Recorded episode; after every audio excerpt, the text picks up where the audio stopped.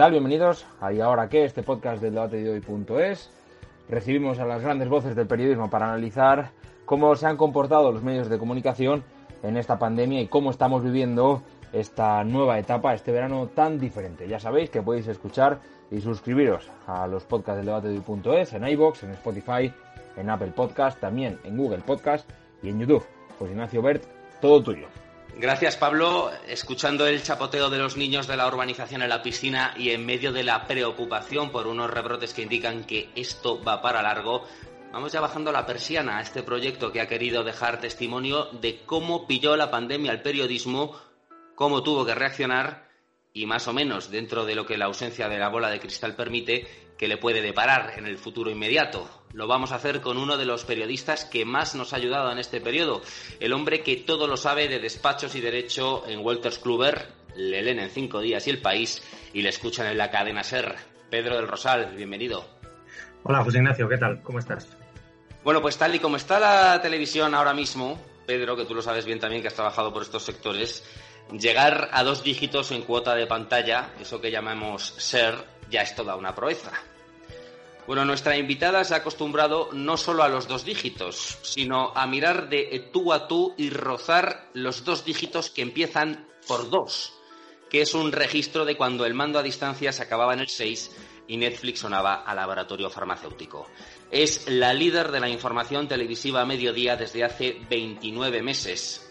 Qué diferente era todo hace 29 meses. La más vista de los informativos diarios. No siempre estuvo en ese horario, antaño madrugó mucho más y antes de eso ya estaba pasando que la estábamos viendo en CNN Plus. La vemos en Antena 3 y además hace pleno en la órbita de planeta, perdonen el chiste fácil y malo, porque la leemos en La Razón y la escuchamos en Onda Cero. Sandra Golpe, muy bienvenida. Hola, ¿qué tal estáis? Qué, qué bonito lo que has dicho de mí. Muchas gracias, Pedro, de verdad. Eh, Pedro no ha dicho nada, que se ha limitado a. Ah, perdón, José Ignacio. perdón, José Ignacio, pero perdón, no José Ignacio, perdón, perdón. No, pero perdón. está bien, me, que- me quedo yo la, los piropos. José Ignacio, gracias, gracias de todo corazón. Muchísimas gracias a, a ti, Sandra, por estar. Y es el último eh, programa con el formato más o menos convencional, pero sí que va a tener la primera pregunta eh, eh, lanzada a discreción y sin piedad. No es otra que el título del podcast, Sandra Golpe. ¿Y ahora qué? Ay, y ahora yo me voy de vacaciones, eso es lo primero. y ahora el mundo, pues no sabemos, estamos en la incertidumbre total, eh, compañeros, porque ya sabéis lo que está pasando ahora mismo en Cataluña, en Aragón. Ahora mismo mm, parece que estamos ante los coletazos de la pandemia que hemos sufrido esta primavera o quizá ante una segunda oleada. Con lo cual, no te sé decir, no te sé decir qué va a pasar este verano. Nos decían que la segunda oleada era probable en otoño ya, pero estamos viendo que eso no es así. Con lo cual, ahora en esta nueva normalidad me parece que vamos a tener que volver a confinarnos y que el estado de alarma no se va a imponer en principio, pero claro, todo es posible. Ahora todo es posible, te diría. Desde luego Sí, que, sí. todo es, que todo es eh, Todo posible. puede- Hablas puede de una, suceder. de una posibilidad de un nuevo confinamiento y es que venimos efectivamente del, del mes de marzo, que ha sido realmente una experiencia tremenda. Nos gustaría mucho, Sandra, que nos contaras cómo habéis afrontado esos cambios logísticos en Antena 3 Noticias 1 para hacer frente al reto informativo, que era indudable, al mismo tiempo que había que sortear las dificultades del, del confinamiento. Eso por un lado. También, si crees que, pese a esos eh, problemas que hay de eh, ajustarse a que pues, parte del personal no puede trabajar en la redacción y tal, sí que ante el auge de las eh, plataformas de vídeo, por ejemplo, que era el tema que más se hablaba en el ámbito de la televisión antes de la pandemia, es precisamente la información en directo en situaciones como estas, el salvavidas de la televisión generalista. Por supuesto, te contesto por, por- empezando por el final, el libro. Pues eh, se ha demostrado que el directo es la mejor herramienta que tenemos en la televisión y que quizá el medio largo plazo de la supervivencia del medio sea precisamente eh, una tele completamente en directo para que el espectador pues esté informado en tiempo real de las cosas. Eso por un lado. Y por otro, ¿cómo nos hemos organizado nosotros? Pues bueno, mm, aquí no había manual de instrucciones. Mm, La pandemia nos ha desbordado en todos los sentidos. También en las redacciones lo hemos pasado mal porque, claro, mm, también ha habido casos de coronavirus aquí y en un intento de, diría yo, de no contagiarnos todos, ¿no? de evitar el, contagio masivo, pues lo que se hizo fue eh, dividir a nuestra redacción en dos. De manera que había una mitad de compañeros de todas las secciones, de todos los sitios, que teletrabajaban durante 15 días y a los 15 días volvían a su puesto de trabajo. Y los que se quedaban eh, esos 15 días en la tele regresaban a casa. O sea, había dos bloques de compañeros que no se veían ni estaban nunca en contacto los unos con los otros. Igualmente, las ediciones informativas, los que hacían el informativo de la mañana o espejo público, no podían estar en contacto con los que hacíamos las noticias de las tres y nosotros nos teníamos que marchar antes de que llegara el equipo de la noche de Vicente Valles para evitar precisamente eso, el contagio.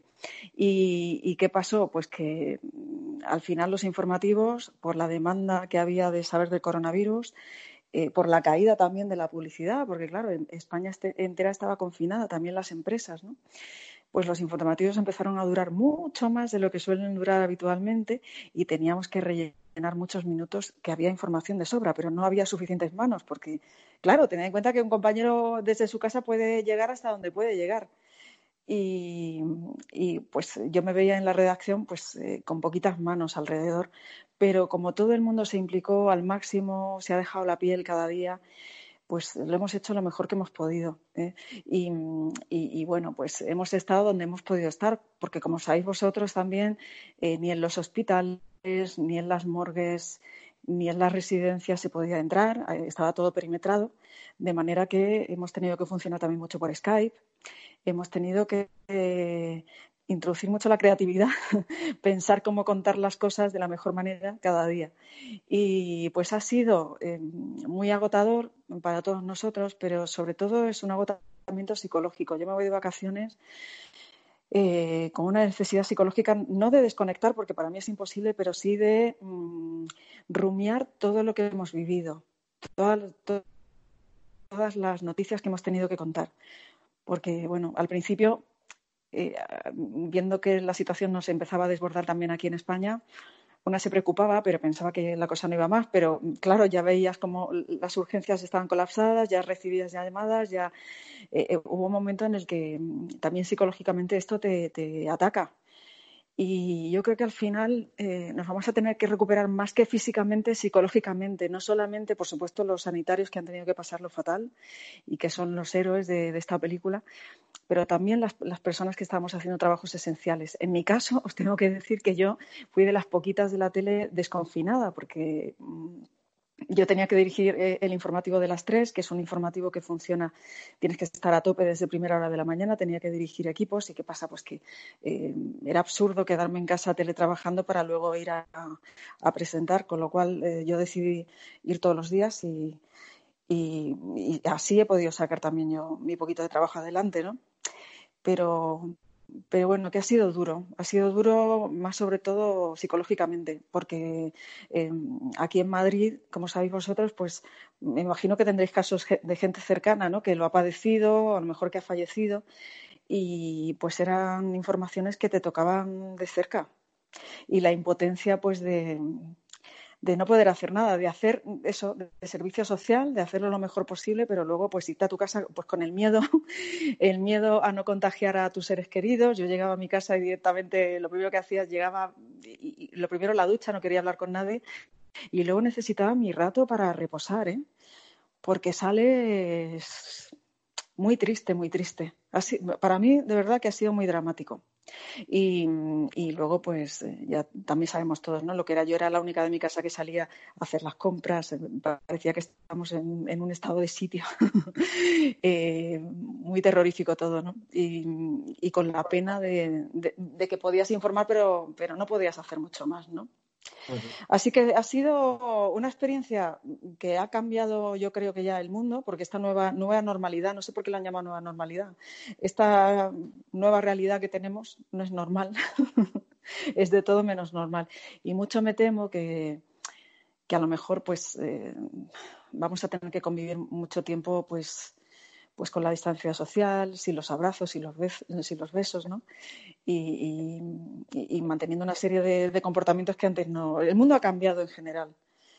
y, bueno, pues ya veremos lo que nos depara. Ahora mismo ya te digo que como es mi último día y quizás que estoy ya saturada, eh, eh, viéndolo, yéndome de vacaciones y viendo que otra vez están las urgencias eh, llenas en, en, Aragón y que en Barcelona pues están volviendo a confinar, no lo queremos llamar así, pero, pero en el fondo pues es una manera de confinar a la gente, ¿no? de pedirles que se queden en casa, pues me voy un poco inquieta también inquieta de que esto no, nos, no se nos desborde de nuevo. No sé cómo lo eh, veis vosotros, ¿eh? ¿eh? sí, yo además eh, te, oigo hablar de, de cansancio, cansancio psicológico y, bueno, o sea, evidentemente no, no, puedo dejar de empatizar con esa sensación de, de o sea, durante el confinamiento había mucha gente que decía, he apagado la tele porque no puedo más y necesito tres días de no enterarme de lo mal que va todo.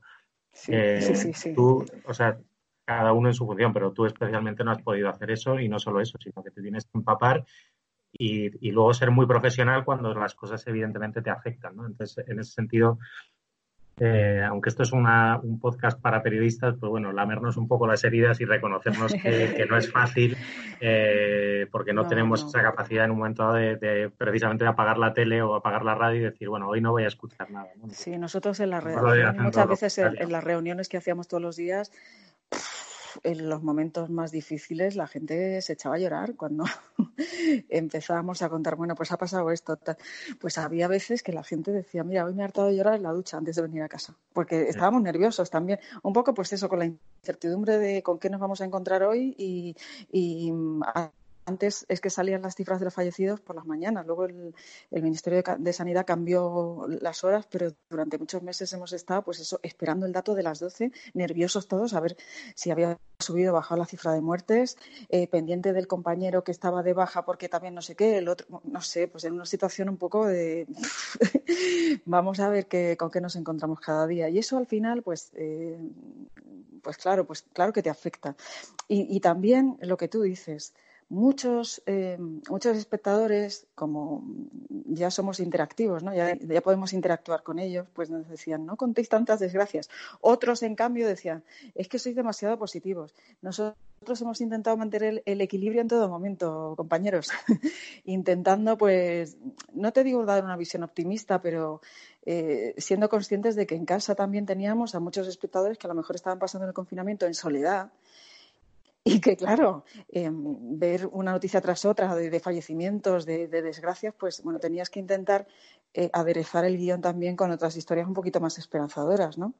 Sin dejar de, de, contar las cosas como son, ¿no? Pero bueno, eh, eh, el optimismo también teníamos que sacarlo a relucir, porque es que si no, vamos, te mueres ya.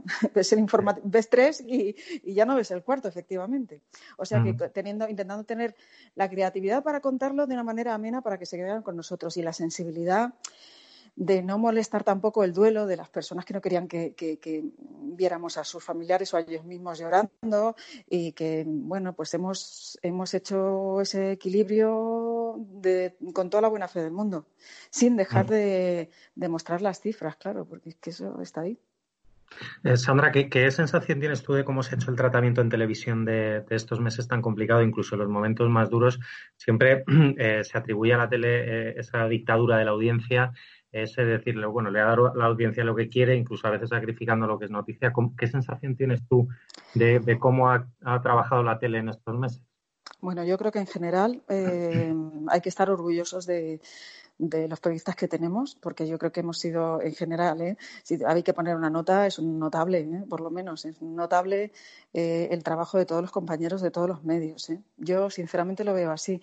Pienso que eh, al final los informativos han sido monográficos todos del coronavirus y los programas que pues antes tenían otros contenidos pues han tenido que eh, amoldarse a la realidad que estamos viviendo porque se lo ha comido todo. Estábamos hablando un día de Desi Rodríguez y ya desapareció del mapa, ¿no? Eh, de un día para otro nos vimos pues eso todos en, en este nuevo escenario y yo no creo que se hayan dejado cosas sin contar. De hecho, nosotros Mm, pues por intentar contrastar informaciones, que esa es también nuestra misión también, ¿no? Porque no todo lo que sale en las redes es, es noticia ni es verdadero. Eh, aquí lo importante es eh, que cada información que te llega, pues tú la contrastes, eh, la verifiques, como para luego poder contarla con profesionalidad. Y eso también, bueno, pues a veces no gusta a todo el mundo, ¿no? Que, por ejemplo, cuando hablemos de las cifras de los fallecidos, los datos que te da un ministerio, y luego los datos que te aportan las comunidades que no concuerdan y luego los datos que van eh, aportando otras instituciones eh, como el INE, como las funerarias o como el Instituto Carlos III. Es decir, nosotros no, no nos hemos, yo creo, eh, honestamente, que lo hemos hecho lo mejor que sabíamos sin tener un manual de instrucciones, porque ha sido nuevo para todo el mundo, es decir, a nivel mundial y también aquí, pues nos hemos encontrado con un gobierno, pues que, lo ha gestionado, yo creo que de la mejor manera que ha sabido y ha podido, pero desde luego desde la ignorancia y que muchas veces a lo mejor por no generar más pánico pues ha ocultado o ha querido mm, eh, dulcificar ¿no? Eh, las informaciones. Pero bueno, ahí estábamos también los periodistas que, que, teníamos también otros datos y teníamos que contarlos, ¿no? O sea que en general creo que no es que nos vayamos a dar otra vez más besitos, como decías tú, pero, pero, pero mi impresión es, es positiva. Mm, tampoco hemos sido amarillos, no hemos sido sensacionalistas, porque no eh, hemos querido respetar el duelo de, de tantas personas ¿no? Que, y no hemos mostrado mucho. Aunque ahora es cierto que viendo tanta aglomeración, tanta fiesta, ¿no? que hemos pasado de repente de un día para otro. Tengo la impresión de que hemos pasado de un estado de alarma en el que estábamos todos confinados en casa, eh, de un día para otro hemos salido a la calle con todas las ganas del mundo y hemos montado fiestas cada día y, y ahora estamos viendo que eso tampoco puede ser así. A mí me ha faltado ahí un, un periodo de transición un poquito más razonable, ¿no? Pero bueno, eh, poco a poco nos iremos amoldando y yo espero que estos rebrotes pues se queden en eso, en, rebrotes puntuales y, y, que no vayan mucho más allá, porque ya el país, chicos, el país no se puede cerrar. porque ya nuestros pequeños y medianos empresarios se han gastado todo el colchón de dinero que tenían, ya tienen que seguir abriendo puertas porque si no la economía se va al garete y ya pues eh, somos un país que vivimos del turismo y tenemos que hacer un gran esfuerzo todos por, por convivir con el bicho este y, y por ser responsables y la responsabilidad empieza por uno mismo, vaya. Y hasta que no lo aprendamos todos, yo creo que vamos a empezar, vamos a seguir teniendo estos problemillas. Bueno, has hablado de, has hablado de, datos, has hablado de contrastar. Eh, uno de los grandes retos de esta pandemia es que ha habido una sobreabundancia de, entre comillas, información que no era información real, sino que era, eh, bueno, eh, los llamados bulos, ¿no? Que se distribuían sobre todo a través de la, de la red de mensajería WhatsApp, que ha sido un canal de, comunicación importantísimo y de, y de intoxicación también.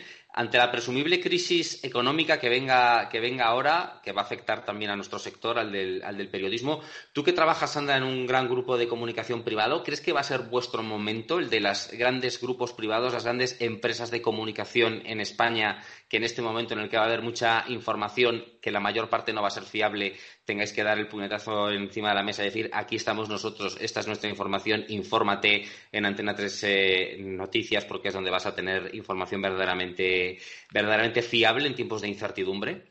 Mm, a ver, yo eh, respeto de verdad el, trabajo de la competencia. Yo veo la competencia yo veo lo que ofrecen, porque si no, no podría hacer tampoco mi propio espacio. O sea, yo eh, para, para tener cierto, adquirir humildemente cierto criterio informativo, no hay que estar eh, mirándonos el ombligo cada uno de nosotros y, y, viendo solamente lo que nosotros proponemos. A mí me encanta ver lo que hacen los demás y, y luego, igual que me gusta leerme todos los periódicos y no quedarme en uno, porque, porque no estoy alineada con nadie ni me caso con nadie.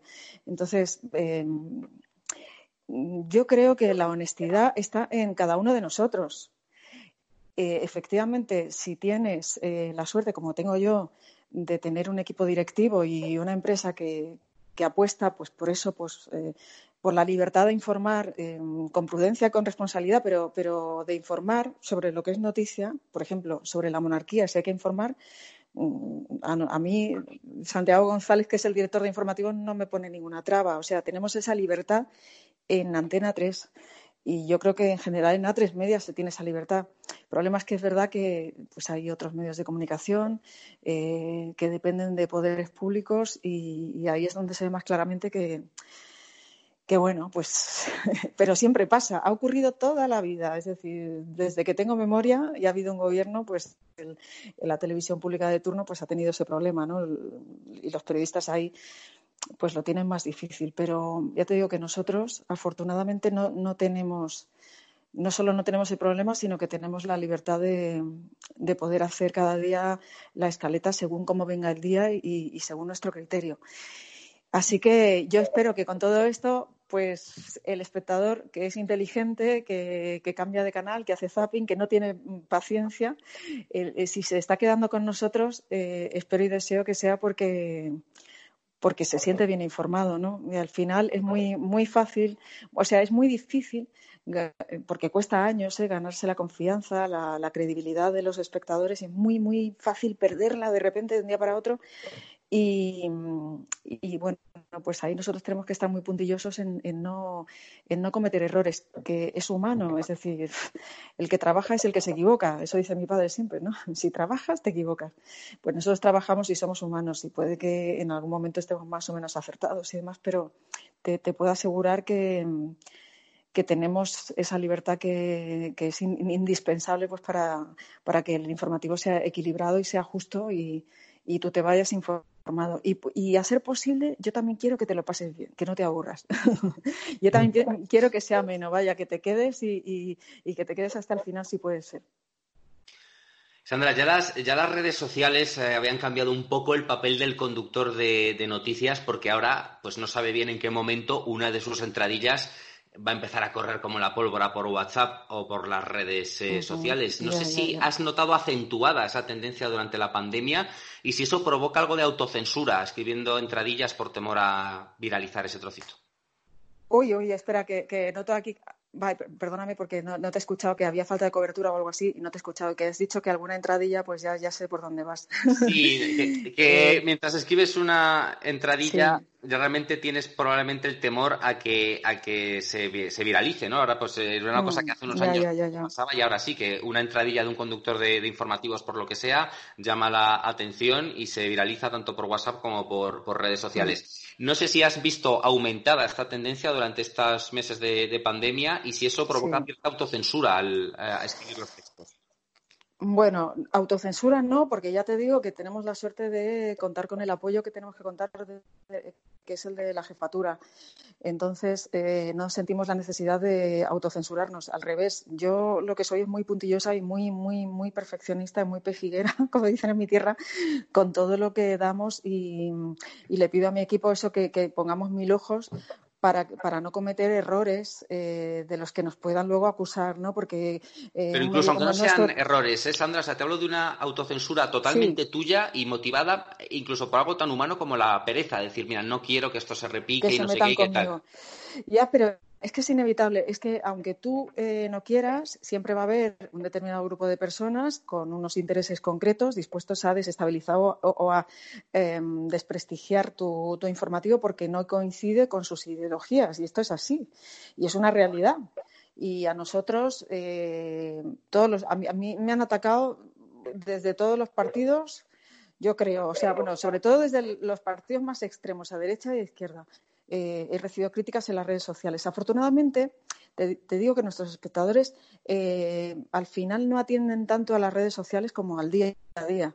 Es decir, la crítica la pueden generar determinadas formaciones en las redes, pero em, raramente em, yo creo que, perjudican porque se caen por su propio peso, eh, porque mm, la manipulación consiste en eso, en utilizar una frase, en utilizar un frame, en utilizar eh, algo que te dé a ti pie para criticarme y sacarlo del contexto en el que estaba. Y mm, entonces, bueno, pues yo creo que todavía hay muchos, muchos espectadores que, que no están tan, tan pendientes de las redes sociales y que, y que por lo tanto mm, no son tan manipulables, ¿no? Pero sí que es cierto que es una, es una realidad que está ahí, que nos está pasando, pero que cuando uno de verdad en el día a día es riguroso con su trabajo, es honesto, es profesional, yo te digo que se cae por su propio peso. Y es una pena eh, que haya bueno, pues dirigentes políticos, porque ya estamos hablando, yo creo que tú haces referencia a un episodio reciente, eh, de, que alguien con responsabilidades importantes saque de contexto una entradilla, pues es una irresponsabilidad. Eh, pero nosotros ahí lo que tenemos que hacer es relativizarlo. Nosotros tenemos que seguir sabiendo que muchas veces contamos cosas que a unos no les gustan porque, bueno, pues que a lo mejor es una información que les deja en mal lugar, pero ¿cómo, decía, ¿quién, decía esto de, eh, ladran porque cabalgamos, ladran porque cabalgamos, ¿no? Bueno, pues es un poco la esencia de esto. ladran, luego cabalgamos. Pues seguirán ladrando y nosotros no vamos a hacer una autocensura por eso, van a seguir ladrando siempre. O sea que. Del Quijote, pues. ladran, luego cabalgamos. Eh, Sandra, has, mencionado una cosa que, yo no sé si os preocupa, porque con, bueno, en, tu caso con Vicente Valles eh, no es el primer episodio con, presentadores de, o con conductores de noticias de Antena 3. Em, ¿Naturalizamos los ataques de la política a, la prensa, a los periodistas, o debería haber una oposición bueno, es que, esa, un poco más esa, esa afirmación esa afirmación eh, está, con toda la intención de naturalizar. O sea, es que eh, la, persona que es que la, persona que hace esa afirmación se está retratando. No hace falta ni siquiera hacer comentario al respecto, porque eh, ¿quién va a naturalizar el, insulto? Yo no estoy dispuesta. Me parece una aberración. a mí y se le ha parecido también a, muchos miembros de ese gobierno. Quiero decir que eh, ahí está clara también una de las fisuras, ¿no? Las dos almas de este gobierno, ¿no? En el que hay unos que están por naturalizar el insulto y otros pues que no están de acuerdo en el propio gobierno. Ya no dijéramos en la oposición. Y, es, es, una barbaridad. Esto de naturalizar el insulto es que en qué cabeza cabe, ¿no? Igual que llamar presunto periodista a alguien, pues eh, mm, es, un insulto. Y, me da la impresión, pero lo que pasa es que esto, chicos, yo, yo no sé si esto debería publicarlo porque me va a caer la del bulpo, pero vamos, es lo que dices tú de la autocensura al final, ¿no? Que no quieres tener problemas. Pero, pero evidentemente eh, el que hace esas declaraciones se está retratando ya. Yo creo que eh, cualquier dirigente político con una responsabilidad tan importante en el gobierno debería darse cuenta de, dónde está ahora. Ya no está en otros foros, está en, una tarea que, bueno, no, debería emplearla en, hacer ese tipo de comentarios, ¿no? Sandra, en todo Porque son comentarios negativos, en, primer lugar, para él. Sí, perdona. ¿Ahora? decía que, sí, sí, perfecto. Te decía que, que, más allá del debate político, es verdad que, que, en los informativos de Antena 3, y muy ahora está muy representado en Vicente, pero en los informativos de Antena 3 se ve algo que, no siempre ha estado presente en los informativos de televisión en España. Lo intentó Gabilondo, eh, que es eh, darles un poco de contenido, de mayor contenido editorial, ¿no? que parecía que, es, que era que recaía más sobre la prensa y sobre la radio. ¿Es una tendencia que es una apuesta de la cadena? ¿Es una tendencia que crees que va a ir a más? O sea, un sello más personal de los informativos.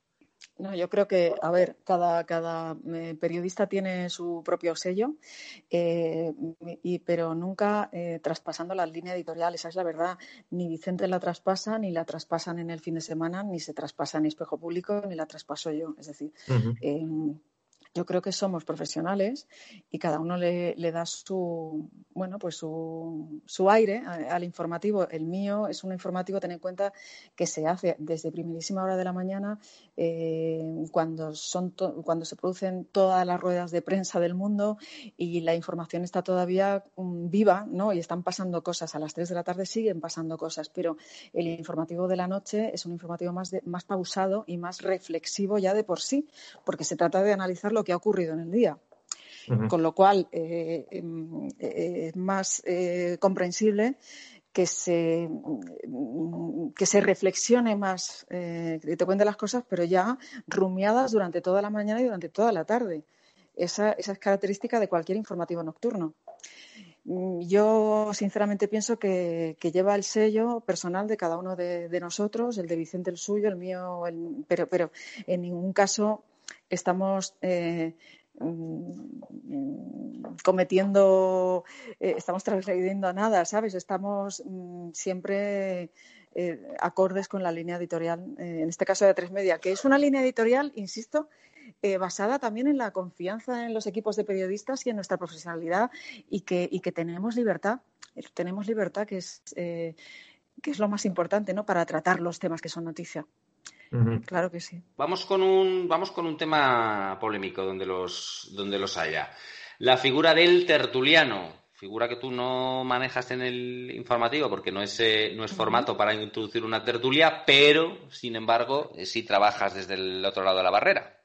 dado que formas parte de la tertulia de más de uno con Carlos Alsina en, Onda Cero. Ha sido una figura muy criticada con la pandemia, especialmente la del, la del tertuliano. Se ha vuelto a tópicos que ya se, que ya se decían antes, pero ampliados, ¿no? Eso de que hablan de que son todólogos, que hablan de las cosas un poco, un poco de oído, que no profundizan en los temas porque no se los eh, preparan. Hombre, ahora quizás hayan notado más al eh, estar la actualidad dominada por temas que tienen que ver con la medicina y con la ciencia, quien está un poquito en el ABC de la, política, que se encuentra un poco despistado, pero queríamos eh, preguntarte, aparte de eso también, cuál es el futuro de la, de la tertulia, si va a tener que estar más especializada y más preparada, si has notado participando en ellas que ha aumentado la tensión. Y si lo has notado también en la calle, dentro de lo poco que la hemos podido pisar estos, estos meses, y si la famosa crispación de la que se habla en el ámbito político haya podido ya traspasar a otros ámbitos, el periodístico y el de la calle. Vamos a ver, la crispación está presente en este país desde el momento en el que estamos en una situación mm, eh, incierta y entonces eh, se encienden las alarmas para todos, para empezar para el propio gobierno, ¿no? Eh, sin manual de instrucciones, como te decía antes, para, para seguir por los propios mm, sanitarios, ¿no? Que, tampoco saben cómo, quiero decir, hay, hay de repente un cortocircuito en el sistema, no estamos preparados para esta avalancha y como tú dices, los tertulianos, bueno, en mi caso, lo que yo intento hacer en esa tertulia es aportar datos que a lo mejor, bueno, pues por las fuentes que tiene el periodista, yo voy, yo voy eh, consiguiendo y, mi participación también incluye, claro, cómo no, la opinión, igual que opino escribiendo en el diario La Razón, eh, porque una cosa no está reñida con la otra. Una cosa es informar, para eso yo creo, considero que somos neutros, yo no hago, eh, yo no editorializo es inevitable, nadie es, eh, la objetividad total no existe, pero desde luego eh, tengo muy presente lo que es un espacio informativo y lo que es mm, una tertulia radiofónica. Las tertulias que hace Alsina eh, también se ajustan a los temas de los que tratamos. Evidentemente no vamos a hablar de, la pandemia como un médico. Nosotros podemos comentar lo que supone el problema médico por los datos que tenemos nosotros y que tenemos, insisto, contrastados. Yo no hablo de algo que no sé eh, Carlos Alsina en su programa sí tiene una tertulia con médicos. Y, entonces, bueno, pues yo creo que en ese caso él sí que especializa las tertulias. Una cosa es el análisis político de, bueno, nuestra perspectiva de, las cosas que suceden con las informaciones que nosotros manejamos dentro y fuera de la tele, y otra, que es la tertulia política que hacemos por la mañana y en la que participo. Y otra cosa muy diferente es. Em, pues un ámbito más especializado que para eso él eh, eh, entrevista eh, durante su espacio pues a, especialistas en la materia. Eh, por ejemplo, pues si tiene que hablar de un tema de una sentencia, pues no lo, o sea, nosotros podemos comentar si nos parece más o menos justa, pero en base a lo que nosotros conocemos. Eh, yo creo que en la radio, bueno, no todo está inventado, porque eso de que todo no está inventado yo tampoco estoy de acuerdo. Creo que Carlos tiene mucha, mucha creatividad, pero sabe perfectamente qué temas meter en una tertulia política y qué temas abordar pues, con, las autoridades competentes. No creo que, que, que los tertulianos hayan hecho un papel peor durante la pandemia que antes. Hombre, yo, yo te digo por lo que yo conozco de Carlos y de, y de la radio que él hace que es una radio precisamente en, la que yo destaco la calidad que tiene Carlos, porque él, de todo lo que habla, de todo se lo ha empapado. Es un hombre que, mm, se lee las sentencias de cabo a rabo y entonces eh, habla de lo que sabe, pero que cuando quiere indagar un poco más allá, eh, pues hace la entrevista a la persona que corresponda y, no creo que esté reñido. Eh, insisto en que él tiene una tertulia con médicos también. Aparte de la que tenga, tiene ese, ese otro espacio pues con información especializada de la que habla la gente que sabe, claro. Pero eso es Carlos Alsina, que es una figura en ese sentido que va un poco al margen. Qué pena más grande terminar este, esta serie de, entrevistas que hemos tenido sin tener a Carlos Alsina, que, se nos ha resistido eh, como, como gato panza arriba. Es la gran asignatura pendiente que nos eh, dejamos clavada en el corazón, pero bueno, no desistiremos en futuras ocasiones. Yo intentaré convencerle, ¿eh? pero ya te digo que embajadora, en cuerpo y alma, en cuerpo y alma a su, a su programa. Te puedo asegurar que es un hombre que vive para la radio, que es un artesano de la radio y que hace y, que, que, bueno, bueno, es que en su casa yo creo que tiene otro estudio de grabación y que siempre está pensando. Entonces, ya te digo que él sabe perfectamente los temas que puede introducir en el espacio en el que mm, pues, hay periodistas. Los periodistas hablamos de lo que sabemos por fuentes de las que disponemos y, no nos metemos en berenjenales porque imagínate, yo de todos modos es verdad que, compaginar eh, un, análisis. Eh, yo, lo, separo. En, en, el informativo lo que pretendo es pues contar las cosas que son noticia. ¿Eh? y ser neutral y rigurosa. Y luego, pues ahí tienes la libertad pues de decir, pues esto me parece mal por esto, por esto y por esto, porque yo tengo este criterio y tal. Lo que pasa es que, eh, bueno, pues eh, para eso está cada, cada género, ¿no? Cada parcelita del periodismo. No está. Yo, yo creo que son útiles y, Carlos las hace muy amenas. No te puedo hablar de otros medios porque no he estado trabajando de tertulia en otro sitio que, que no sea con Alsina. Has hablado, Sandra, de esas eh, comparecencias que a las once y pico, doce del mediodía nos han tenido a todos eh, pendientes de su seguimiento durante eh, el, pico de la pandemia, durante los peores momentos. Desde el punto de vista de la comunicación política, pocas veces hemos visto más ruedas de prensa, mayor profusión de ruedas de prensa y de comparecencias en directo. ¿No es paradójico que esto no se haya traducido en una imagen de mayor transparencia? Pues sí, yo la verdad es que mm, ¿cómo decirte? Eh, creo que, sinceramente, por los datos que tengo, pienso que ellos mm, han intentado ofrecer una imagen de transparencia con todas esas comparecencias en las que, si te fijas, pues había poca información destacable. Eh, bueno, pues se daban los datos rigurosos, pero luego pues había mucha paja ¿no? en, esas intervenciones que hemos tenido todas las semanas. y, yo creo que al final nos han llegado a, a, hartar. O sea, ya estábamos saturados de comparecencias sin, sin miga, ¿no? Pero ha sido, digamos, la herramienta que ha tenido este gobierno pues para eh, que nadie les achacara que no estaban en contacto con la población. Pero a la hora de la verdad, al tomar decisiones, es cierto que, pues, por lo que sea, no sé si es porque mm, a Pedro Sánchez y a los suyos, pues, em, les desbordaba la situación y no querían eh, tampoco compartirlas ni siquiera con la oposición. ¿eh? Hoy mismo Pablo Casado comentaba que el presidente lleva sin llamarle cuatro meses y medio para hablar del tema económico de la cumbre que se aborda hoy en Bruselas, ¿no? sobre las ayudas, los dineros económicos. Es decir, ha sido un gobierno que se ha prestado poco a. Eh, a, hablar de lo que tenía entre manos eh, ya no con, otros políticos, sino con los propios medios de comunicación. Y ha sido una paradoja mm, ese exceso de ruedas de prensa eh, en las que las preguntas hasta hace poco pues mm, no existían. Entonces, pues bueno, ha sido una situación yo entiendo que extraordinaria por el momento extraordinario en el que estábamos, pero ahora ya desde luego no va a valer, ¿no? Ahora ya que estamos en esta nueva normalidad, entre comillas, yo espero que, que todo se vaya normalizando también, eh, pero sí, sí, que ha sido un poco incongruente todo. Bueno, Sandra, empezamos ya a liberarte poco a poco para que puedas hacer como Pedro Picapiedra, decir ya Badabadú y empezar tus vacaciones. ¡Ay, qué alegría me dais! Ultimita pregunta simplemente. Has hablado de las conexiones por Skype, son desde luego uno de los rasgos televisivos de la, de la pandemia. La pregunta es si han llegado para quedarse, aunque a lo mejor la calidad de imagen no sea lo que el espectador está acostumbrado. ¿Ha empezado la era de las conexiones Skype para hacer entrevistas rápidas, a lo mejor de un par de preguntas? Eh, pues mira, me temo que, no nos van a abandonar en una temporadita mientras tengamos este problema encima, porque claro, eh, si necesitamos hablar con unos chicos que están confinados en un, en un camping o con personas que están, pues eso, eh, en, en, sitios a los que no podemos acceder, pues va a ser imprescindible el Skype y, y va a ser imprescindible también eh, mantener aparte de la redacción teletrabajando. Pero yo espero que no suceda eh, a largo plazo porque el periodismo es justamente lo contrario de eso. El periodismo, el buen periodismo supone estar en los sitios, estar presente en los sitios, ver las cosas y los periodistas somos eh, los ojos, eh, eh, somos el oído y, nosotros tenemos que trasladar lo que, lo que nosotros vivimos y vemos al, espectador, a, la gente para la que nos dirigimos, ¿no? Con lo cual espero, espero que no sea, por lo menos en nuestro oficio, que, que no sea algo que llegue para quedarse, sinceramente, porque sería muy malo para el oficio, vaya. Yo de verdad que es inevitable, porque ya te digo, hay situaciones en las que ya.